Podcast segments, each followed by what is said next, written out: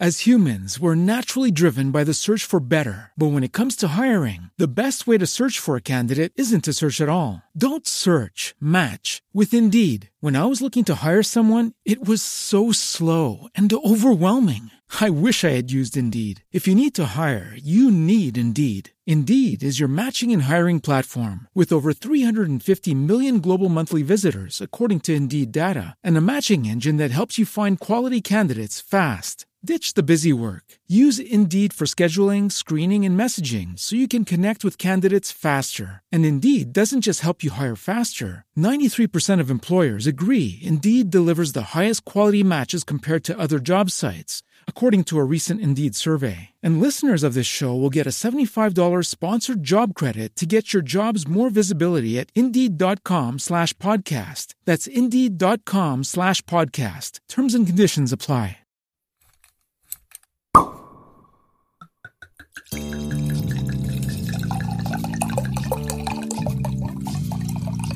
Desenrolhando Podcast. O mundo do vinho sem enrolhação.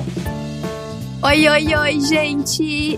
Tudo bem? Estamos aí de volta. Acho que a gente saiu ano passado para comemorar o ano novo e estamos em março e ainda não tínhamos gravado um podcast. Férias longa, né? Pois bem, estamos aqui de volta. Eu sou a Ana. Eu sou o Matheus. E nós somos do Desenrolhando. E a gente preparou o podcast hoje para falar sobre verdades e mitos no mundo do vinho, né? O que a gente fez, galera? A gente resolveu pegar aquelas dúvidas que o pessoal uh, mais tem, às vezes nos procuram e apresentam, coisas que a gente vê nossos amigos fazendo, familiares fazendo uh, um pouquinho errado, achando que estão certo, e condensou aqui em algumas perguntas. E vamos conversar sobre isso hoje. É, lembrando, né? Esse deve ser o nosso terceiro, terceiro, podcast, né? Como é que é, amor? Podcast. Podcast, que a Ana é o nosso nossa, nossa voz com o, o, a British accent perfeito dela. Sim, uh -huh. E uh, estamos aqui no nosso terceiro podcast. Gente. Uh, não sabemos quando vocês estão escutando isso, mas na verdade, se vocês estavam acompanhando, a gente teve um hiatinho aí no meio do caminho, mas resolveu retomar e espero que gostem e nos mandem dicas a respeito. E vou, e vou dizer assim, desculpa te interromper, mas a gente ficou muito feliz que esses tempos a gente fez uma enquete e o pessoal tava pedindo a volta do podcast.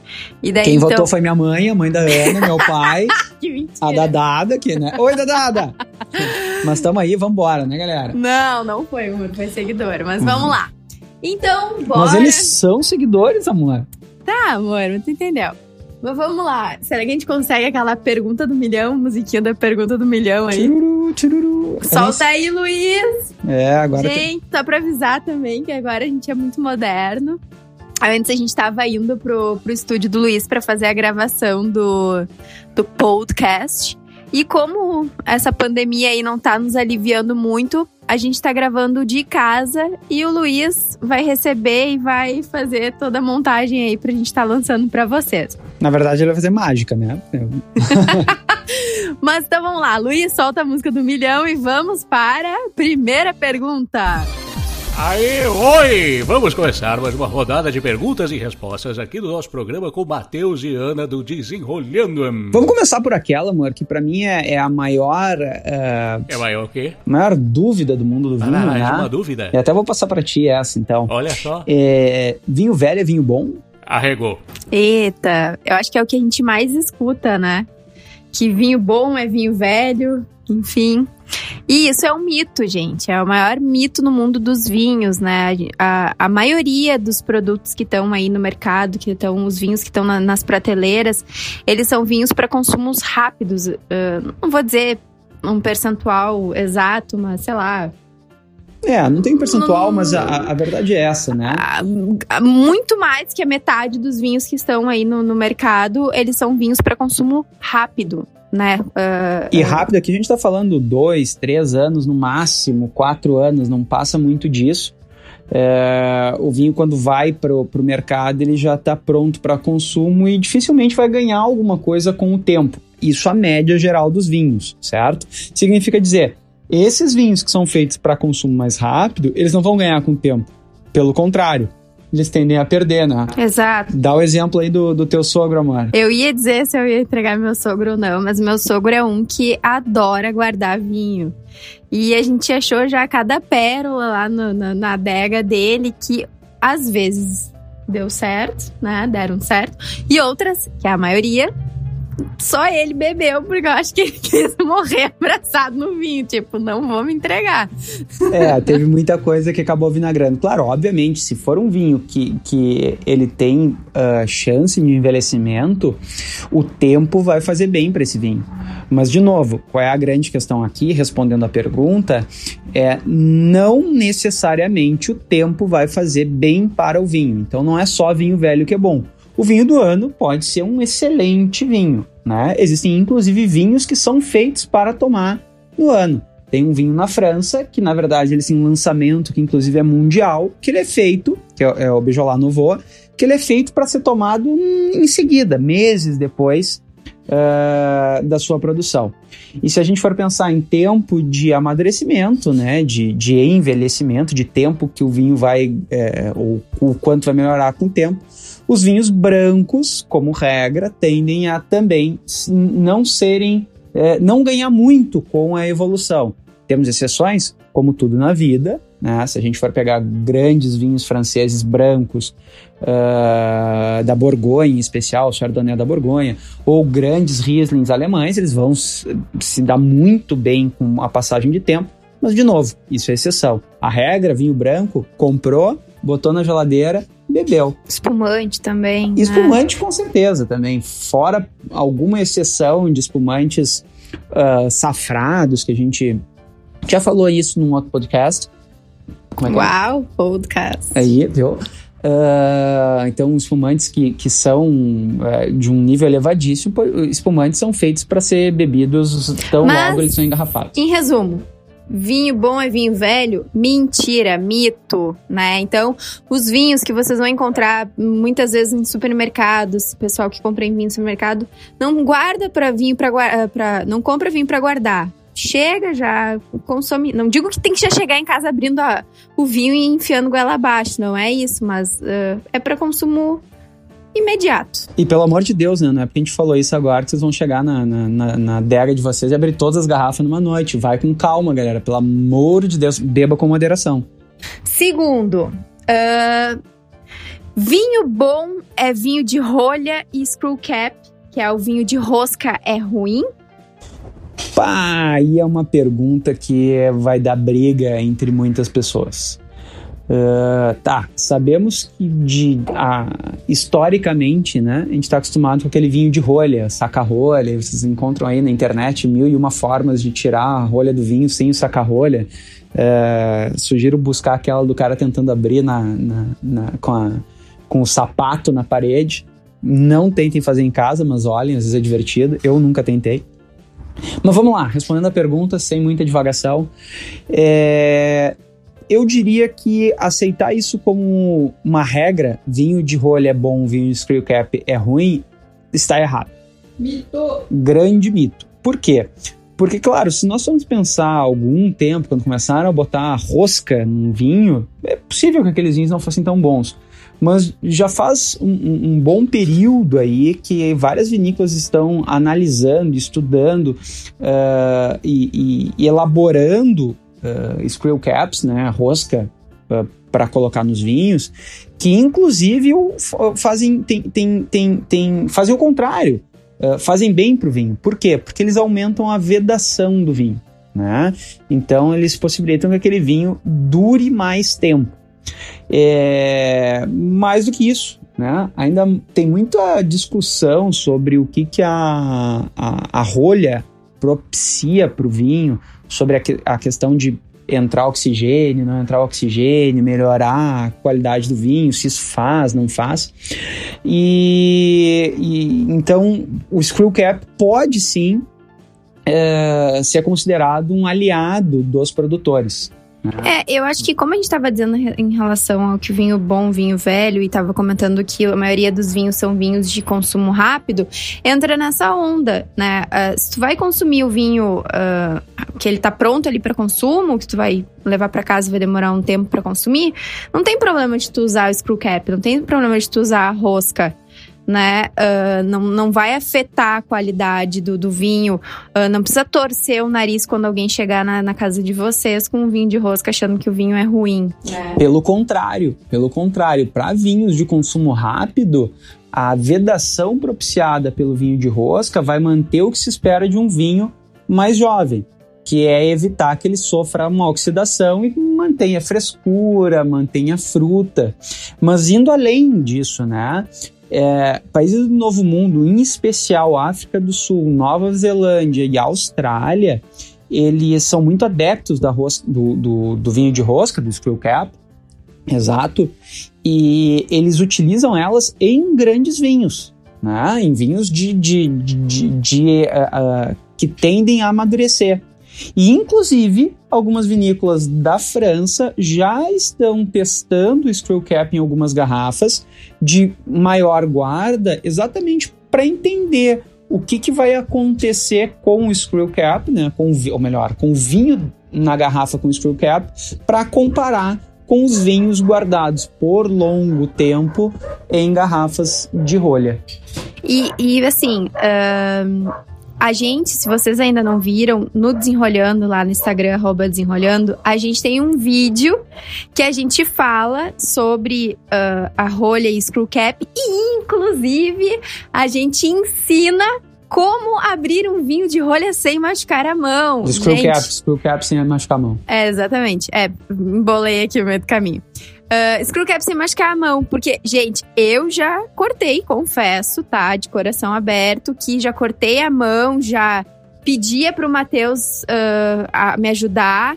E depois que eu descobri um toquezinho, gente, é besteira, mas muda vidas. Então, assistam lá nosso vídeo falando sobre isso. Como abrir um screw cap. É, é bizarro. É bizarro. E o mais engraçado é que às vezes ela, ela vai abrir. O, toda vez agora que a gente precisa abrir um screw cap, eu, eu entrego para ela. E as pessoas vão olhar e dizem: Não, tu tá abrindo errado, tu vai. E aí ela mostra assim, as pessoas. Oh! então é, é, bem engraçado.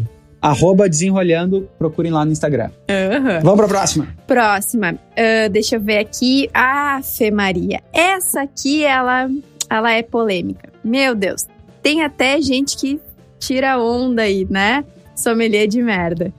Que é a base funda, né, da, do, da garrafa do vinho. Então, assim, que vinho bom tem a base profunda, a bundinha lá, o, né, o furo na bunda lá. Segundo nosso amigo, né, nosso amigo, querido amigo, uh, sommelier de merda, quem não segue ele, procura no Instagram, baita perfil. Pra dar risada. Pra é. dar risada, a gente passa dando risada em tudo que ele posta. O sommelier de merda chama esse, esse teste para verificar se, se é, a, o vinho é bom ou não é bom a partir do fundo dele de exame retal da garrafa. né? É, e o sommelier de merda é veemente em afirmar que bunda da garrafa não indica que o vinho é bom. Né? Então Exato. ele, se fizer a pergunta para ele, vai cravar. Isso é mito. O que Exato. tu acha, amor? É mito? Mas, né, eu acho que tudo na vida, tudo no mundo do vinho tem o mas. O que que significa, talvez, né? Vamos lá. Vamos não, ah, vamos, vamos ser prático, eu acho. É, a, a, bunda, a profundidade da bunda da garrafa, ela é indicador de que o vinho é bom? Não, é mentira, é mito. Tu pode comprar um vinho com a bunda, o furinho lá na bunda. A base do vinho. longo, profundamente longo, e o vinho ser ruim, né?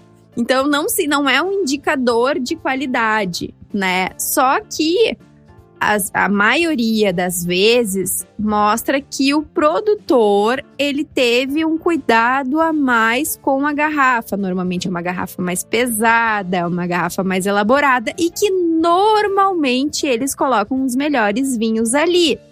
Mas não é indicativo de qualidade. Ah, enfiei o dedo ali, tá fundo, o vinho é bom, vamos beber que tá tudo certo. Não é bem, não é bem por aí, né? É, o, o, que a gente poderia falar é o seguinte, né? Até para não, não criar uma polêmica maior ainda, né? Uh, o fato de ter uma, uma, uma um fundo profundo, né? uma base profunda transforma em um vinho bom? Não, de forma alguma. Se o que está engarrafado ali é ruim, ele vai continuar sendo ruim, seja base uh, profunda ou não. Ah, com o tempo melhora porque está numa base profunda ou, ou piora porque está numa base reta? Não, de forma alguma. No entanto, pensem o seguinte: vocês olham para um produtor.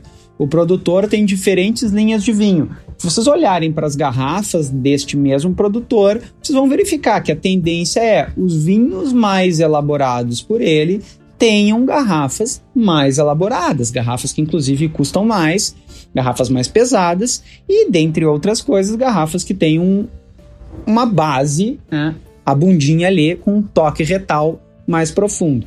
Não é garantia de qualidade, mas, né, como tudo na vida, mas pode indicar que aquele produtor tomou mais cuidado com aquela garrafa. Só a garrafa é suficiente? Não, vale a pena olhar um pouquinho sobre o produtor que vocês estão comprando o vinho. Show! Próximo, então. Esse aqui, eu acho que é um mito também bem famosinho, que é vinhos bons têm apenas uma uva. Tipo, só Merlot, só Taná, só Chardonnay. Hum? Fala aí. Eu falo? Ou tu fala? Eu falo, então eu falo. Já tô falando demais, mas tudo bem, eu falo. Normal, normal. Normal. É, galera, é o seguinte. Se a gente for olhar para o novo mundo, isso acho que surgiu principalmente nos Estados Unidos, é uma, uma ideia de rotular os vinhos sempre com aquela uva com que ele é feito, né, que a gente chama de varietal, certo? Então, por exemplo, é Cabernet Sauvignon, aparecendo no rótulo, Cabernet Sauvignon. É Merlot, vai aparecer no rótulo Merlot. Só que isso realmente é algo do novo mundo. Se a gente for pensar nos grandes vinhos uh, do velho mundo, né? E aqui vou citar a região que talvez seja a região mais conhecida do mundo do vinho, que é Bordeaux. Uh, os vinhos lá, e, e olha, estamos falando de alguns dos maiores vinhos do mundo de assim, sem discussão.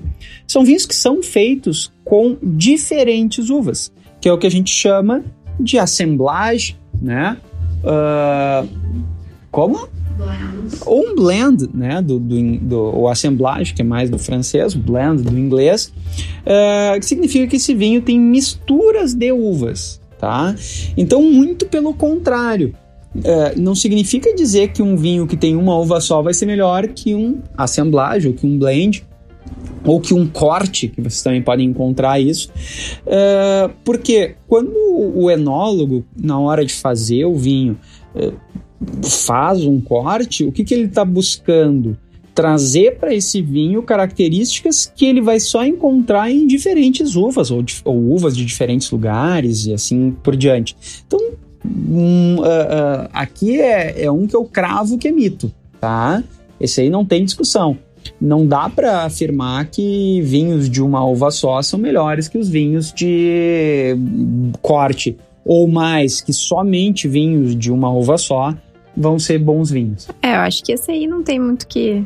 Não tem muito como é, ir adiante, né? mas, é, mas, realmente é uma dúvida que surgiu nos últimos tempos, é, uma, é um mito que surgiu nos últimos tempos, é, exatamente para essa ideia de trazer no rótulo lá qual é a uva que está presente dentro dele, né? Bom, vamos lá para a próxima.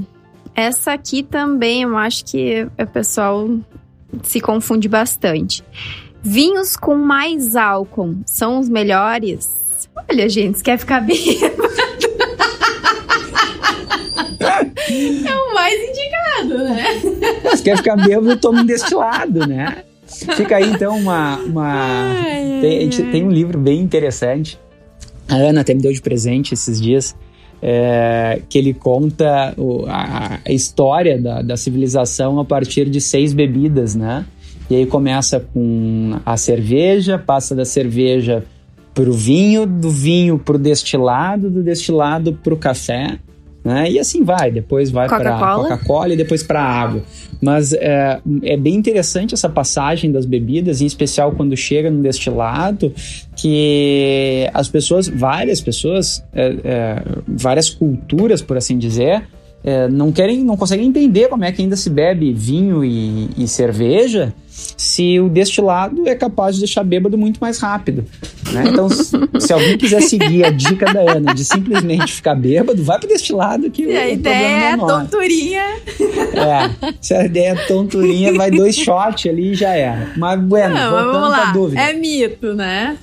Pois então, é, isso, é uma, isso é um mito que possivelmente ele, ele foi criado também em razão da influência dos vinhos do Novo Mundo, né? Em especial dos vinhos americanos, que, vamos lá, né, gente, de onde é que vem o álcool? O álcool vem é, do açúcar contido na uva. Então, quanto mais açúcar eu tiver naquela uva, quanto mais essa uva maturar, mais álcool eu consigo uh, obter dela, né? Esse é o princípio básico. E normalmente a uva vai maturar mais quando eu tiver mais sol, né? Uh, e os vinhos americanos, eles, em especial na Califórnia, eles têm uma maturação muito boa.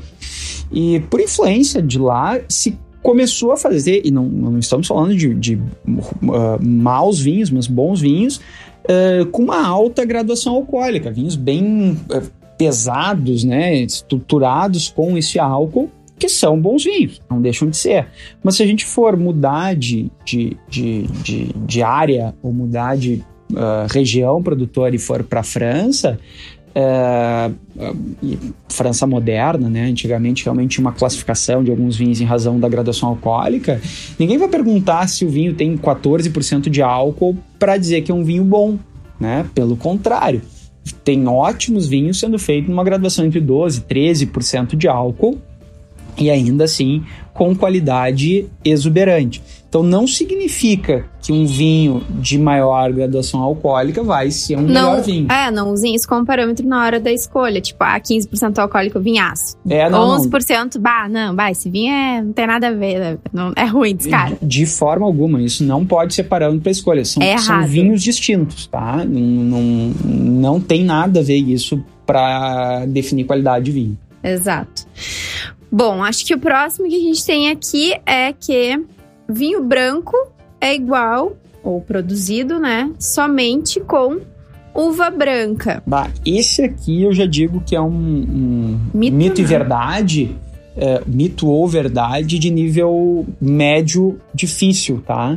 Isso aí tem vários bebedores de vinho que às vezes não, não sabem disso.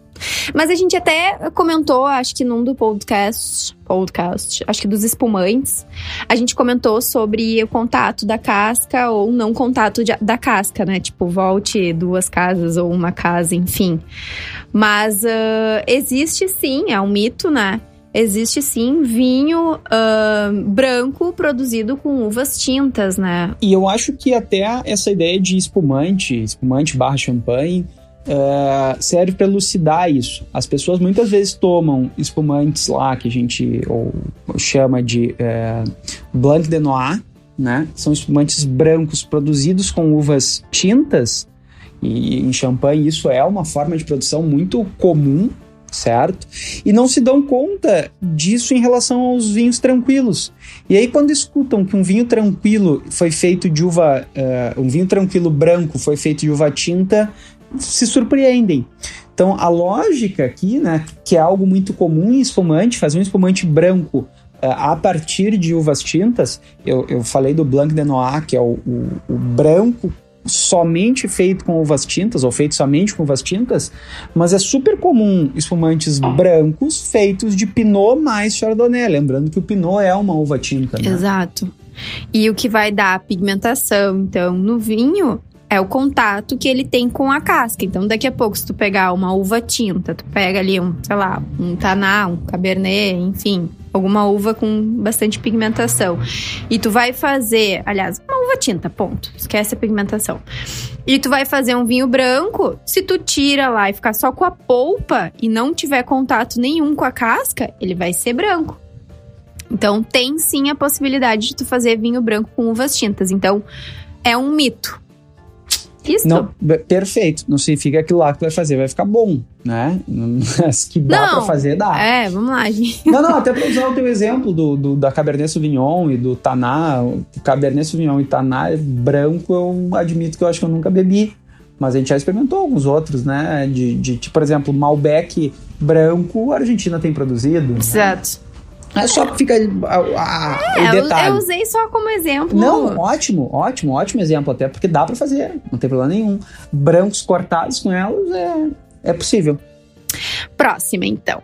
Essa aqui, Jante, eu já vi até amiga minha falando. Que vinho verde é verde. Eita, Eu queria filmar a cara do Matheus aqui agora. é, não, é quem tá, não é. Não é Alguém já tomou um vinho verde aí? É, esse é o Com a ponto. cor aqui. verde? Não, mas é que a minha avó batia o vinho com uma hortelã e aí ele ficava verde. Era... Não, não é isso, gente. Calma lá. Ah, vamos lá, cores de vinho, tá? O vinho é branco, rosé ou tinto. Né? São as três colorações básicas do vinho. Aí tem agora o laranja, É, né? isso que eu ia trazer. A- Aí o pessoal tem desenvolvido um vinho que é um vinho branco, mas que fica em contato com as cascas, o que não é normal no vinho branco, e ele costuma produzir um vinho de tonalidade alaranjada. Nem sempre, mas por ter contato com as cascas, esse vinho que tem contato com as cascas é chamado de um vinho laranja, mas ele não deixa de ser um vinho branco. Certo? É, já o vinho verde não tem nada a ver com isso. O vinho verde não é verde, não tem a ver com a coloração dele. Significa única e exclusivamente que ele é de uma região na, na- em Portugal que, por ser dessa região, ele recebe o nome de Verde. vinho verde. E esse vinho ele pode tanto ser branco quanto ser vinho tinto, não tem problema Exato. nenhum. Os- tanto um vinho branco quanto um vinho verde, um vinho verde, uh, quanto um vinho tinto pode ser denominado de vinho verde. Inclusive, a gente até fez um post, né? Hoje eu tô linkando, eu tô um fenômeno não, do, ela do- tá a, a pessoa do, do alto jabá, né? Então, né? A gente tem que divulgar o trabalho aqui, né? Ah, a gente fez um post até falando sobre vinho verde, justamente isso. Tu pode achar vinho verde tinto. E acho que a maioria das pessoas se espanta com isso. Mas sim, gente, isso é verdade. Vocês podem achar. Eu acho que. Acho que no mercado muito a gente vê mais o vinho verde branco. É, né? o, o mais comum, Mais comum, o né? mais comum é o vinho verde branco, tá? Ah, fica a dica aqui, períodos de verão, há regiões mais quentes, o vinho verde ele, ele tem por, em especial os brancos, né? ah, serem vinhos muito refrescantes, com uma acidez mais alta e com uma quantidade de álcool mais baixa, inclusive, que são é, ele tem até um, às vezes uma, uma certa é, não é picância na língua, mas parece Não dá pra umas chamar bolinhas. frisante É também, quase né? um Mas- frisante, assim, é uma agulhada na língua, que é, que, é- que é bem característico desse vinho verde. Então, é um belo vinho para um período de calor, assim. Né? Até os tintos são mais leves. De qualquer forma, para matar a questão, vinho Mito. verde não é verde. Mito! Vinho verde é vinho de uma região específica que tanto pode ser branco quanto pode E ser se tinto. você ainda não experimentou, experimente. Que nem Vai. o Matheus falou, no verãozinho, calorzinho, cai bem. Qualquer mercado aí vocês vão encontrar um Casal Garcia, né? Casa Mendes, são dois, duas Bem eh, tradicional. vinícolas tradicionais aí de Portugal que são bem fáceis de achar aqui no Brasil eh, com vinhos verdes. Bom, vamos para a próxima. Essa aqui, vamos lá, que eu acho que também é um mitão bem, bem mitão. Ah, já até entreguei. Vamos embora. Parece eu. Bem, imagina, imagina se eu fosse professor e entregasse resposta pros alunos tudo. Parece eu. Ela falou e disse parece eu. Sim, se foi tu que falou, só pode parecer tu. Ai, mas vamos lá, foco. É, o vinho precisa ser armazenado no escuro com controle de temperatura. O vinho é depressivo. Não, é, é, é, é um meio mito e uma meia verdade isso aí, né, gente? Ah, ah, por que isso? Ah, sim, o vinho deve ser guardado no escuro, tá? O vinho, ele, ele não se dá bem com o- a luz. O excesso de luz faz mal para ele. E oscilação também de temperatura, né? É. Tanto que se vocês forem olhar para as garrafas, as garrafas dos vinhos tintos, que tendem a durar mais tempo, né, que a gente guarda por mais tempo, são escuras. As dos vinhos brancos são tomadas mais rápidas, são mais claras. Né? Então já é uma lógica para indicar que aquele vinho que vai ser guardado por um pouco mais de tempo, ele tem que ter menos é, contato com a luz. Então já começa por aí, isso é uma verdade. Tá? Vinho não gosta de luz. É, e o vinho, ele também não gosta de oscilação de temperatura. Né? É, ele não gosta de calor, o calor vai cozinhar o vinho, mas também o frio excessivo vai fazer mal para esse vinho. O que, que ele vai, o que, que é bom para tu guardar um vinho? Uma temperatura de 16 a 18 graus constante. Tá, mas Matheus, então é uma verdade, não é um mito. Não, o que, que eu acho que a Ana quis dizer com ah, isso é um mito, é que vocês vão ter que botar um, um, um termostato grudado Exato. dentro do, do, vinho e colocar ele dentro de uma adega refrigerada com controle de temperatura para manter esse vinho. Não, e outra, desculpa assim te interromper, mas assim, é, eu acho que o mundo do vinho, ele tem uma coisa muito pomposa, né? Então todo mundo, ah, porque é a adega, ou ah, porque não sei o quê. E aí às vezes acaba barrando muitos uh, consumidores, porque, ah, eu não pra ter vinho em casa, tem que ter uma adega, tem que não sei o quê. Não, gente, não precisa ter uma adega climatizada, um negócio. É lindo, maravilhoso uma daquelas adegas. Um dia a gente ainda vai ter, né, amor? Aquelas bem bonitonas, assim, né? Mas, o que, que a gente tá querendo dizer com Por isso? Sinal, se alguma empresa de adega aí quiser nos patrocinar, estamos aí, arroba desenrolhando. e depois eu posso chamar. Mas vamos lá. O, tipo assim, ó, se vocês botarem perto do forno na cozinha, né? Evitem esses lugares assim, ou uh, um lugar que pega diretamente a, a o, o, luz, né? Eu acho que é esse ponto que a gente tem que uh, dizer que, uh, que é errado fazer o armazenamento do vinho, né? eu acho que até a cozinha não é o melhor lugar para te fazer o armazenamento do vinho. Vou confessar uma coisa aqui para vocês. O Matheus tem uma caixa de vinho guardada dentro do armário. Eu tô, fico louca com ele com isso. Mas tem. Tá. É, é, é isso que eu ia dizer. O ideal é o seguinte: o que, que a gente tem que buscar? Ah, é um ambiente com temperatura controlada, tem que botar num quarto com ar-condicionado ligado? Não procura um lugar onde a oscilação de temperatura é mínima e não tem. Mínima significa, né? Ele não vai esquentar demais, nem deixar dentro da geladeira que ele vai esfriar demais, vai, vai ressecar a, a rolha e estragar o vinho, tá? Por exemplo, se vocês têm um quarto uh, que não tem muita incidência de sol, né? E dentro desse quarto vocês têm um armário que também não pega sol direto, vocês conseguem colocar dentro dele uma, as garrafas de vinho, é um lugar adequado para armazenamento. Claro, obviamente, se esse quarto não ficar no Saara, né? Aí também não vai adiantar muito. A gente está falando num lugar mais temperado.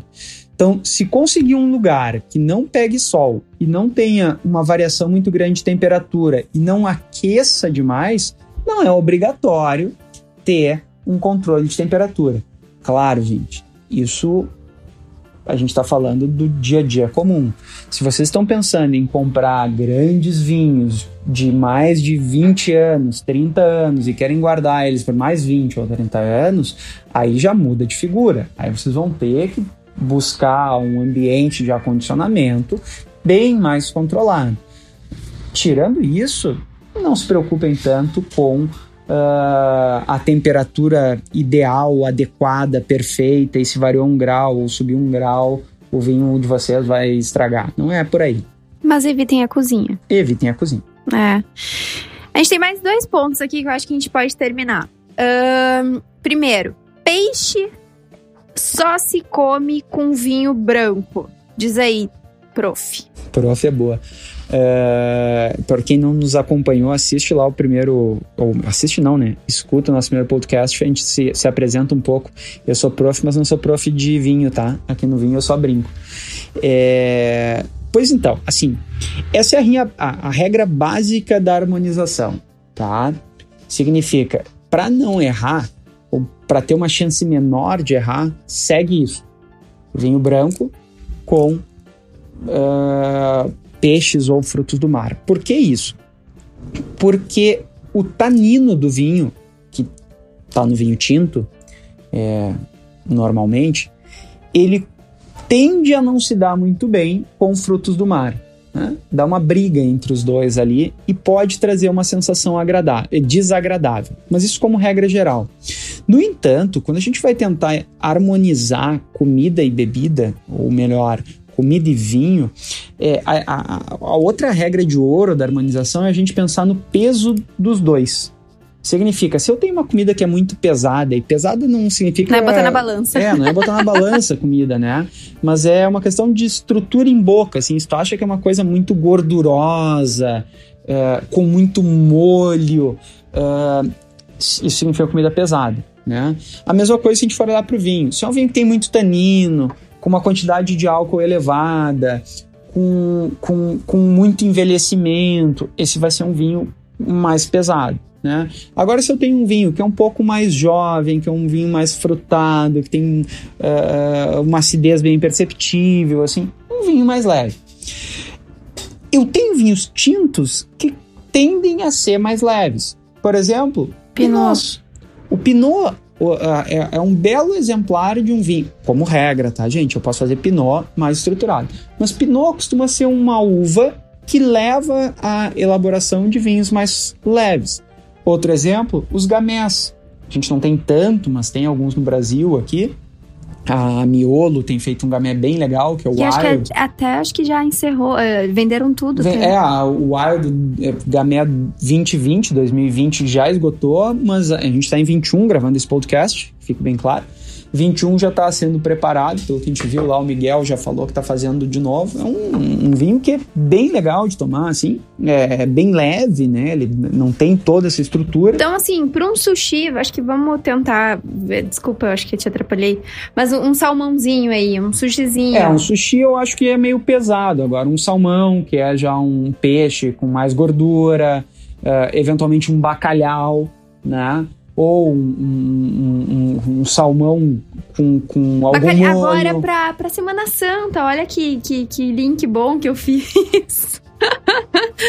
Pronto, aí, a Semana Santa. o Matheus ficou bravo porque eu saí fora do roteiro. Não, não tem roteiro, mas é que a gente não sabe quando as pessoas vão estar escutando isso, então não. Não, tá. Olha aqui, tá. Bom, então, gente, a gente tá estourando nosso tempo para não cansar vocês, a gente vai encerrar com vinho com borbulha é champanhe? Tá bom, amor, essa eu deixo para tu responder. O que, que é? Gente, vamos lá. Uh, mito, tá? E aí, vamos lá, volte duas casas, uma casa, agora tem que estudar mais ali para ver. Mas a gente já falou em outro podcast. É, o vinho com borbulha é espumante, né? Para ser chamado de champanhe, ele precisa ser produzido em uma determinada região, né? Então, vinho de borbulha é espumante. Pode ser chamado de champanhe? Sim, se for produzido lá na região. É, é bem isso, a gente já tinha falado no podcast sobre uh, espumante, né? procurem lá, a gente fala um pouquinho sobre Porto Alegre, um pouquinho sobre espumante de Porto Alegre, conta um pouquinho sobre espumante. Na verdade, espumante é o vinho que tem gás dentro dele, né? Aquele que vocês percebem a borbulha. E Champagne é uma região que produz vinho espumante, Champagne na França. Eu só posso chamar de Champagne o espumante feito na região de Champagne, na França. Os demais são chamados de espumante. Certo, amor? Terminamos por hoje? Acho que sim. espero que vocês tenham gostado. Não esqueçam de nos seguir no desenrolhando. Uh, deixem sempre o, o feedback de vocês aí pra gente. E e é isso. Até a próxima. Vamos preparar aí um roteiro bacana aí para vocês na próxima. Falou, galera. Se tiver alguma dica aí, nos avisem que a gente prepara um podcast especial para vocês. Até a beijo, próxima. Beijo, beijo.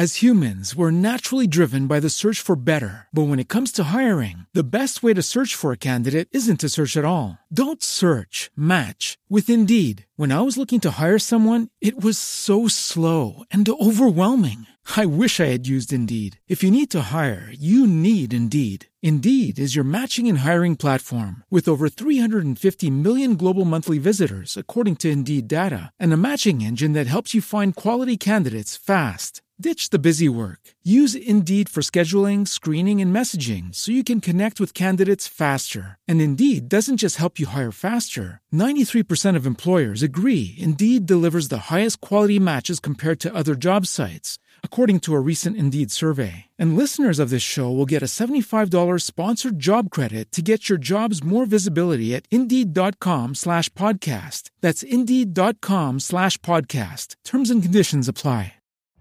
Every day, we rise, challenging ourselves to work for what we believe in. At U.S. Border Patrol, protecting our borders is more than a job, it's a calling. Agents answer the call, working together to keep our country and communities safe. If you're ready for a new mission, join U.S. Border Patrol and go beyond.